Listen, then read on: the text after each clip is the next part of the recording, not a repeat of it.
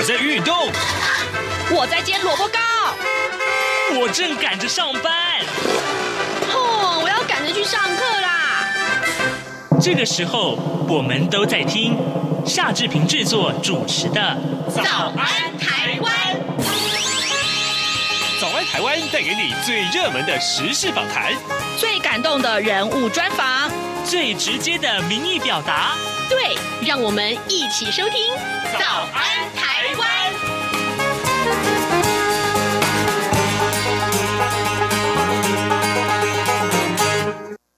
万，我是夏志平。哎，你好，你好。哎，今天是二零二一年的三月九号，星期二。嘿，今天志平在早安书店这个单元里面，待会儿要专访《旅读》杂志的副总编辑甘兆文。我们请兆文呢，跟大家介绍这一期的《旅读》杂志的主题是寒食。哎。嗯，有点奇怪啊！大家想说，呃，四月份不是才是寒食节吗？嗯，好，那今天我们来看一看到底呢，呃，古人是怎么呃来呃这个详细的来规划这个寒食啊？这个要吃些什么呢？其实一点都不简单的哟。好，在呃跟赵文进行访谈之前呢，志平有一点点时间跟大家说一说各平面媒体上面的头版头条讯息。我们首先看到是联合报头版头条，呃，修囤房。税行政院动了，打炒房，绿营的立委力促财政部要提出对案，呃，持有超过六户的人要课税百分之四。我们看到联合报头版头条的内文是这样提到的：为了遏止炒房啊，在野党力推囤房税，行政院打算要延提那个对应的修法版本。由于立法院在野党团都已经提出了攸关囤房税的房屋税修正草案，民进党团成。员昨天跟行政院沟通的时候，力促财政部要提出对案。根据透露呢，财政部初步的研拟对案的内容是，持有户数超过六户以上的话，将以由将会以这个每户。都课征百分之四来课税，那么三到五户的话呢，每户都是百分之三；那一到两户则是每户都是百分之二。那而单一自住的这个税率则是维持在百分之一点二啊，这是联合报的头版头条内容。另外呢，呃，《中国时报》提到的是，呃呃，这几天非常热门的话题，志平曾经在节目中跟大家讨论过的，就是这个早交公投的连数啊。那么，呃，最近呢，这个环保署的前副署长邱文彦他提出了一些批评。那早教公投连数的截止已经倒数一天了，我们先来看看最新的这个呃数据啊。昨天收到了两万五千七百五十九份的连数书，那么连数的总数已经达到了五十八万九千五百二十六份了。预估明天的连数是最后一天，可以冲破六十万大关，达到六十四万份。而环保署的前副署长邱文彦，他则是现身在连数总部力挺啊，但是呢，他也批评说，现在的海洋及海洋管理根本是无政府状态，这是他提出非常严厉的呃批评。呃，邱文彦是谁呢？他是环保署的前副署长。另外，《苹果日报》呢，则是提到的就是啊、台湾有位女生在呃这个南韩遭到酒驾撞死嘛，那现在这个凶手只求刑六年啊、这女生的爸爸啊，曾先生他呃感叹，他说女女儿的人生啊，只值六年吗？对啊，这是一个很令人难过、遗憾的消息。而《自由时报》呢，呃，上面的头版头条讯息则是说，透露这个并购消息给他的女女密友，这谁？光宝的创办人宋公元，他遭到了检调约谈。到目前为止呢，呃，这个嗯，有很多人涉案啊，都在漏夜侦讯当中啊。这个案子也是非常受到呃重视的。好的，现在时间是早晨的七点零四分二十五秒，我们先进一段广告，广告过后马上就回到节目的现场来。COVID-19 武汉肺炎疫情趋于平稳，但我们还是不能松懈。除了落实社交距离及做好个人卫生防护，还要勤洗手，并且在无法保持社交距离及搭乘大众运输时佩戴口罩。防疫新生活，对抗病毒，我们一起加油！早安，台湾，你正吃着什么样的早餐？吐司加火腿蛋，咬一口，然后收听中央广播电台。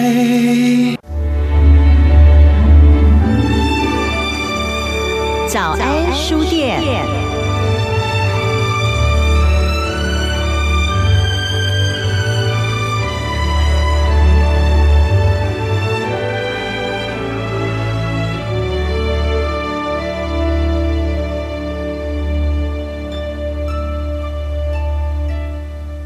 这里是中央广播电台台湾之音，您所收听的节目是《早安台湾》，我是夏志平。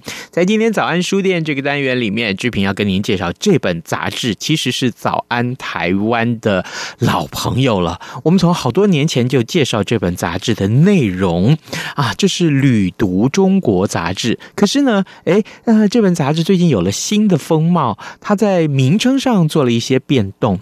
哎，今天受访者亲自来到节目当中了，这位呢是《旅读》杂志的副总编辑甘兆文。兆文，你早，夏大哥早，各位听众朋友，大家早。是，谢谢。好，这个早起不容易哦，没有错，所以我就是非常佩服夏大哥，能够这个数十年如一日哦，坚持在工作岗位上啊，令人感佩。你也可以，就做个成型人，其实很舒服的啊，很舒服。可是我们这个心有余力不足啊。很多文化人或艺术家都是夜猫子哦。哦，没有错，我觉得这个这个生理时生理时钟真的非常奥妙哦。嗯嗯、可是当然，我还是很感佩啦，在这个工作岗位上能够坚持。听说都是五点以前就梳妆完完毕是吧？就就要出门，就要出门了，真是赶赶早摸黑哦，真的是不容易啊。赵文啊，嗯、呃，从前叫《旅读中国》杂志，是那现在叫《旅读》杂志，为什么会有这样子的一个变动？是的，其实那个夏大哥问到一个重点哦。如果熟悉我们的听众或是读者，在过去几年可以发现，我们的这个杂志的报道方向呢，一向是以呃中华文化作为一个重心啊。可是呢，如果我们去从细部去呃阅览的话呢，会发现我们的报道的范畴其实已经跃出行政意义上的中国了。我们也报道包括像啊、蒙古啊。北韩呐、啊，或者像京都啊、韩国、越南等等哦，所以我们现在其实是以一个汉字文化圈去探讨整个啊、呃，包括旅游观光跟文化之间的一些关联性。是，所以呢，这个毕也正乎名嘛。我们透过这样的一个杂志名称的调动呢，希望带给大家更多耳目一新的感受。嗯，好，那回到这一期杂志的主题啊，三月份我们就报道了寒食。我相信很多的读者跟我的这个呃，也许是。ikke 开始的印象哦，我我们会有一点点误解。寒食节这不是四月份清明节吗？怎么这个时候就就就先来了？是没有错。其实大家知道现在疫情很严峻嘛，所以我们做很多事情都要提前部署。所以我们杂志也秉持这个精神，在三月号就率先推出这个寒食的封面故事，也让大家趁早来准备尝鲜一番。嗯，好。所以呃呃，这么多的这个有跟寒食有关的这些个呃呃，不管是地理环境也好了，节庆也好了，节气也好了，呃，食物也好，就是你们这一期的重点。对，没有错。其实讲到寒食哦，一开始我在呃协同制作这个主题的时候呢，本身有一点偏见啦。我们想到寒食哦，这个名字听起来就非常的生冷哦，所以我就想说啊，古人好好可怜哦，都要吃这些长羹冷饭哦，不能开火哦。那这个饮食的条件或是内容是不是非常的贫乏啊，可是真正进入到这个文化的语境，会发现其实韩食当中的很多的料理或者食物，到了当代呢，还是为我们所。呃，所长所用哦，而且它的内容绝对不是像我们想的这么的矮板哦。是，所以重新进入寒食呢，呃，从节庆的源流去探讨它的起源跟内容呢，是非常有意思的一件事情。怎么去报道呢？你们这个内容我看了好，从介子推讲起。对，介子推就是大家过去可能读《古文观止》哦，嗯，介介子推又叫介之推嘛，介之推不言路哦，是从他的这个一个节气呃这个气节讲起，然后到后头呢，他怎么样跟这个寒食的传统相结合哦。那其实我们这次报道的一个结构，就是先从寒食的源流跟大家做一个析辨，然后谈到这个汉字文化圈跟寒食有关的一些风俗习惯，那也探讨了过去呢古人吃些什么，在寒食的这个祭令当中有哪些饮食内容是呃为时人所所用所长。最后呢，我们就回归到一个当代哦。其实当代很多的这个韩食的变形的内容，哎，包括大家去这个便利超商吃的这种微波食品，它其实也有一种韩食的精神在里头呢。对耶，是吧？我这个。最近啊，是因为这个小朋友的关系，我儿子的关系，这、呃、年轻人很喜欢去 Seven Eleven 或全家便利商店，很方便嘛。你也是哈，我也是啊，常常半夜哦，不晓得这个突然想吃宵夜啊、嗯，便利商店就是我们的好朋友。是，哎，我有一次就不信邪，我想说便利商店的东西能吃吗？是是是，结果呢，我就真的去买来吃吃看啊。前一阵子访问那个大成长城的呃韩副总哦，韩副总啊，对对对是是是，然后呢。后来我就在这个呃便利商里面看到他们的产品，我想说要去买来吃吃看，还真的很好吃，哎，没有错，而且很方便，重点是稍微微波加热哦，对，马上从寒食变成热食，这个神奇的过程真的是依托当代科技才有办法做到的哦。嗯，是。然后呢，这个我们看到呃，办一桌寒食小宴，闲适春潮哦。在我看来，韩食也可以很澎湃啊，也可以非常非常这个，你说要有多麻烦就有多麻烦。其实我们说这个韩食，它的呃这个精神意义呢，在当代的台湾呢，我们比较。呃，没有办法看到它独立的一个呈现哦。我们比较熟悉的节庆其实是清明哦，所以其实我们从历史的缘由上来看呢，其实过去这两个节日的时间是相差的比较远的哦。寒食以前是在冬天的时候过的哦。你想想看，那个北方大地荒寒的景象，然后吃了这些这个呃这个寒食冷食哦，那那样的一个场景哦，到后来是因为呃时序的更迭哦，寒食的时间被挪后了，跟清明非常的。这个接近，所以后来到了唐代的时候呢，干脆这个官方就下了一个呃命令，就是我们把寒食、清明合并成为一个大的假期哦。那在这段期间呢，一方面有这个祭祖的传统延延延续，另外一方面呢，也有这种春游踏青的行程融入进来，所以整个韩食文化就变得非常的丰富而且活泼。哦，原来是这样啊！哎。那我你这样讲，我们大概就可以更跟旅游有一点点很深切的连结啊。对，我们出去野餐也好啊，出去呃这个外头旅行也好，其实有的时候吃东西不见得找得到餐厅，是没有错，有很多东西带在身上啊。这个寒食嘛，这时候没有地方加热，对，可以马上解饥啊，对，可以马上吃进肚子的。哎，至少小朋友不会吵闹啊。它就是一种即食品的概念了，嗯，它的精神就是说。希望这几天呢，借由这个断火断炊的这样的一个呃一个状态呢，来回归到一个饮食跟真滋味哦。而且寒食它的节令一般坐落在春季嘛，所以春天就是一个万物勃发，然后草木生长的样这样的一个季节。是，所以在这个季节呢，更要利用呃这个应时当令的食材来制作一些呃这个美味的食物哦。然后呢，把这种春天的这种生机跟这种绿意呢，带到我们的饮食结构当中哦。是。所以其实韩食一点不无聊，没错。各位听众，今天早上志平为您邀请到《旅读杂志》的副总编辑甘兆文，我们请兆文在节目中亲自跟大家介绍这一期的《旅读杂志》。《旅读杂志》从啊呃，呃这个月开始，其实有了一些变化，那就是把这个名称的变动啊。那当然了，嗯，这一题的主题就是寒食。刚刚呃，赵文特别提到了汉字文化圈。所以说，如果是从这个概念出发的话，就不光是过去我们所看到的两岸三地了。没有错。呃，我看到这个报道上面还提到了汉字文化圈的寒食节有日本、有韩国，还有越南，甚至于，哇。好丰盛哎，可以跟我们说一下？对，其实我们在做这个专题报道的策划呢，其实有的时候是把它当成一个论文来来这个处理啊，参与了很多资料，也厘清了一些过去大家的盲点哦。那谈到韩食，像台湾人一定很熟悉的所谓的日本料理嘛，里面这些生鱼片啊，都是所谓的韩食的范畴哦。可是其实如果我们从历史上的源流去。呃，探析的话会发现，日本的寒食基本上它并不属于所谓的中华文化传统的一个脉络哦，因为日本的这个呃当地的一些皇室的禁忌跟风俗的关系，他们的寒食比较是呃自己本土文化当中的一个孕育的特点哦。那因为呢，他们这个有有关于一些用火的禁忌呢，导致它的这个脉络跟所谓的韩国、越南跟呃中华文化呢是有所不同的哦。可是如果我们再仔细去看的话，包括像韩国啊、越南啊，它的文化脉络基本上都是中华文化的脉络哦。嗯，所以即使今天你到了韩国、到了越南，他们依旧在过这个寒食节，然后也有一些相应的呃这个习俗啊，比如说出外踏青啊、嗯、祭扫啊，或者甚至吃这些一些甜点等等的哦，这些都是韩食文化的余绪在汉字圈的一个表现。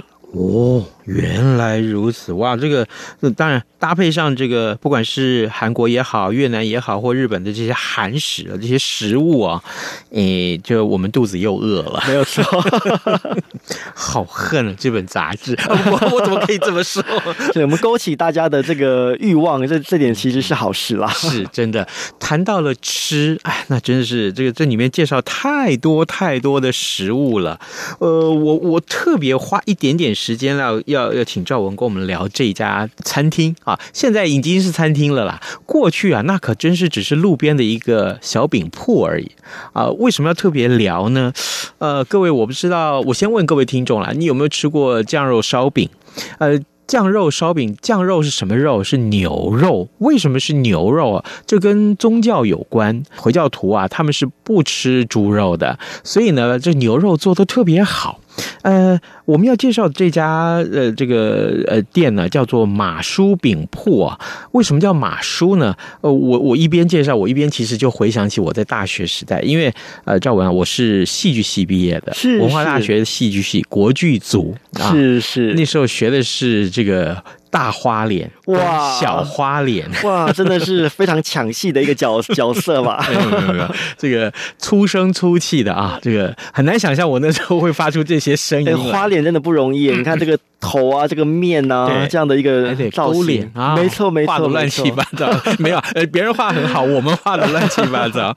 那这个呃，我的老师里面有位老师叫做马荣利，他就是马叔饼铺之前的老板。啊，这个来，呃，赵文啊，呃，跟我们介绍一下马叔饼铺。这个待会儿提到我可以再补充的地方，我来跟大家补充。是，其实刚刚才听这个夏大哥的这段这个求学时代的经历哦，刚好跟我们这次杂志里头报道的店家清真马叔饼铺有一些联系哦。嗯，其实刚刚夏大哥已经介介绍一个重点了，就是这家店呢，它是以清真作为它的啊品牌号召，所以在用料上呢，它的酱牛肉特别的突出哦。那大家。小的清真，呃，这这个意涵在这个伊斯兰教义当中，他们就是不食啊、呃、所谓的大肉猪肉哦，嗯、所以他的这个牛肉呢，变成是这个店家的一个主打哦。是。那其实刚刚夏大哥也有提到，这个创创店的老板马荣利呢，嗯、其实是您的老师嘛？是是，是。对，其实当时一批这个我们所所谓的伶人呢，随着国府呃拨迁来台之后呢，嗯、他们有些人是一边教戏啊，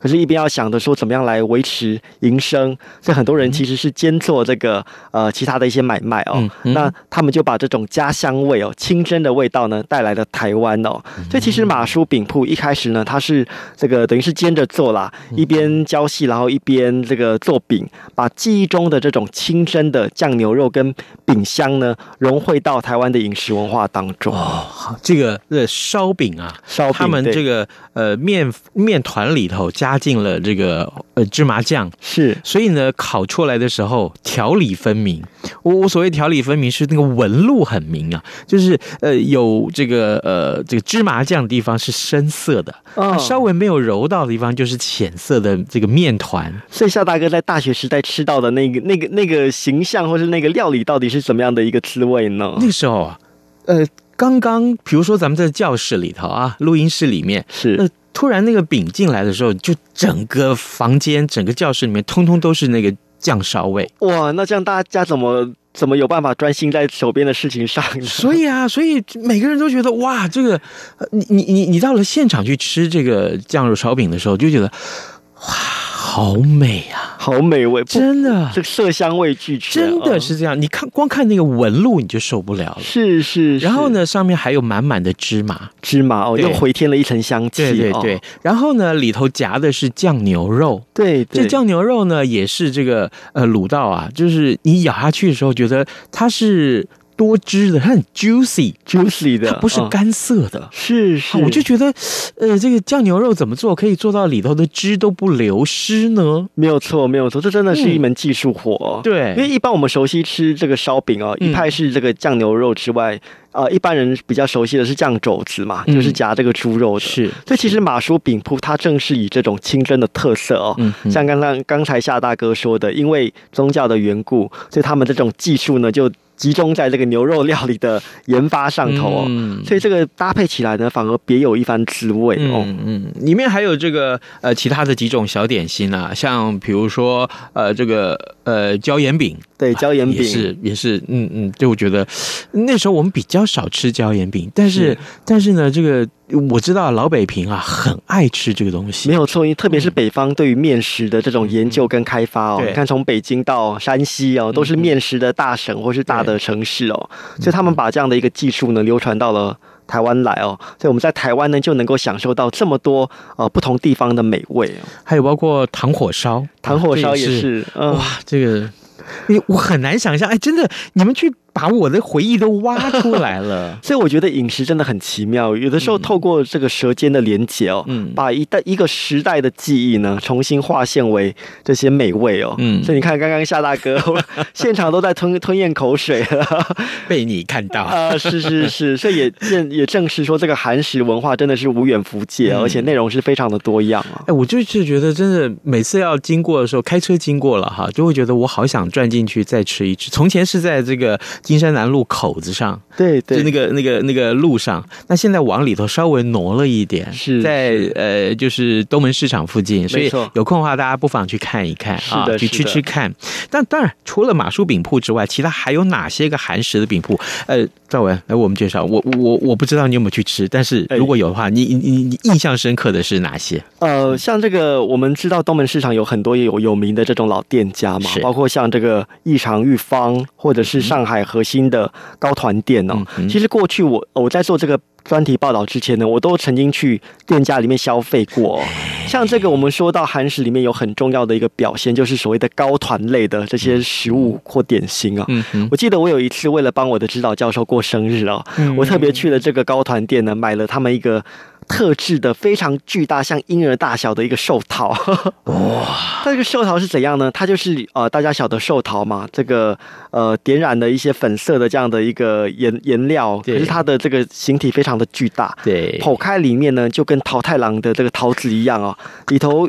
这个运界的大大小小的这种小的寿桃哦，那在剖开呢，里面就是包着包括像豆沙、枣泥呀这样的一些呃甜的馅料哦，是，这好像是一个套菜一样哦，这个很适合在寿宴的时候端出来，因为它兼及了趣味，当然它本身的这个滋味呢也是非常不错的哦。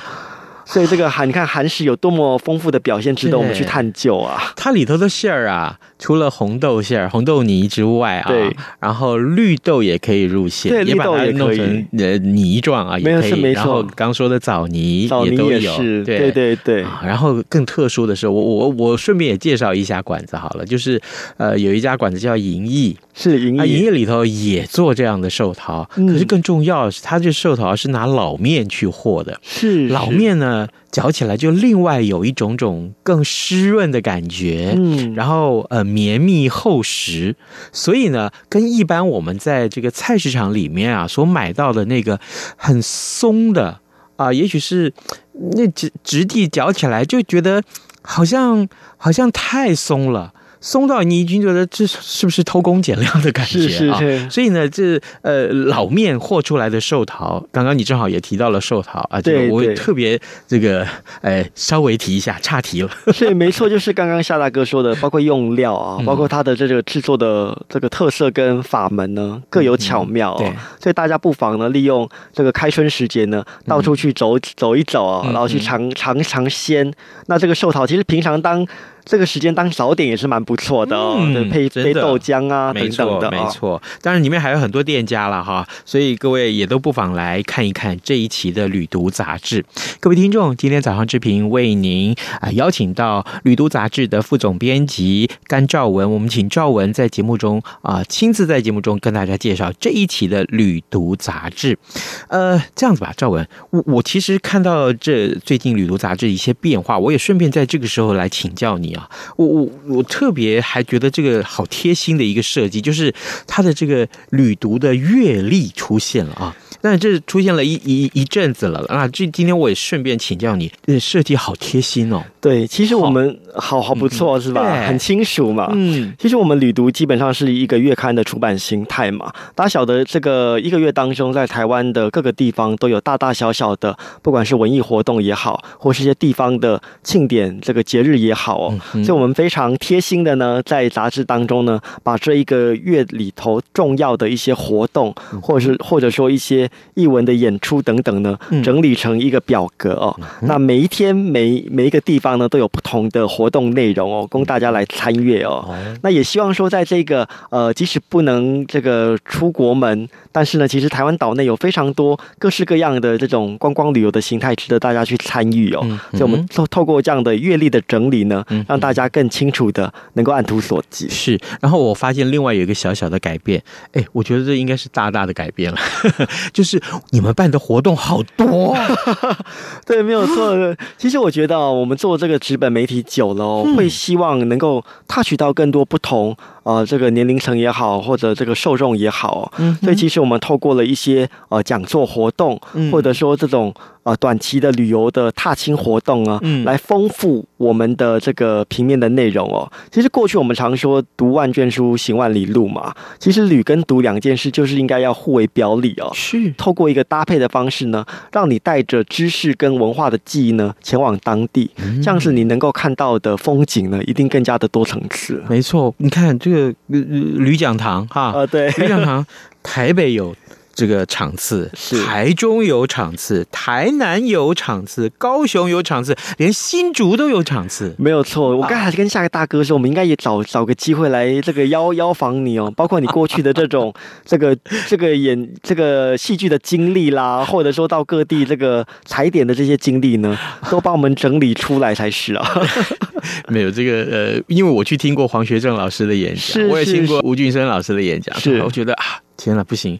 跟他们相比，我这野人献曝，真的真的。我们要有这个广播人的这样的一个旅游的视角呢，来丰富哦。怎么从声音的角度呢，来这个捕捉在地的特色？可以的，容我准备一下。好的，好的。今天我们非常谢谢甘兆文来到节目当中。兆文是《旅途》杂志的副总编辑啊。我们希望真的是以后啊，这个这样好不好？这个可以的话。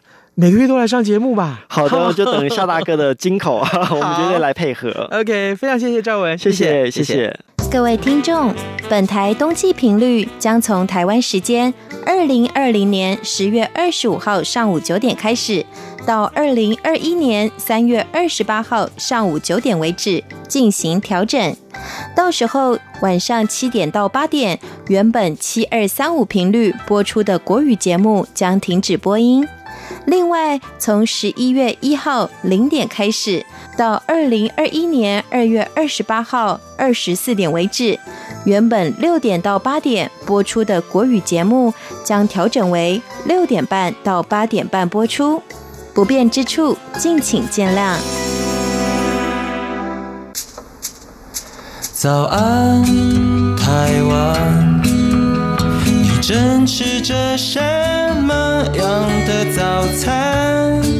吐司加火腿蛋，咬一口，然后收听中央广播电台。早安，暴马仔。赶快来关注一下有哪些重要的新闻大事啊！我想台北股市这两天非常受到瞩目，大家还是会去看盘，对不对？好，另外呢，呃，这个。在这两天的国际要闻，这昨天开始啊，这个呃，我们看到英国的哈利王子跟他的妻子梅根啊，接受了美国脱口秀的名主持人 Oprah 的这个呃专访。然后呢，当然呃，爱看皇室八卦的听众朋友们，也许您非常感兴趣啊。呃，这个这这场受访可以说揭露了英国王室的阴暗面。呃，另外大家还这个知道说，哎，原来他们的第二个宝宝是女生啊，这。当中有很多话题，呃，欢迎您来呃上央广的这个官网上面来看。好，另外这个原住民的猎枪事件案，大法官首度开庭，这个话题志平也很有兴趣，会为您安排的。啊，再一次提醒大家，可以的话上到各平台去点听早安台湾的 Podcast，然后呢，呃，这个订阅它，那每天就可以自动送到你的手机或者是这个相关的电脑里面喽。志平跟您说拜拜，咱们节目明天要开直播，拜拜。水果、贝果和 Ice Tea，你选一样，能让你心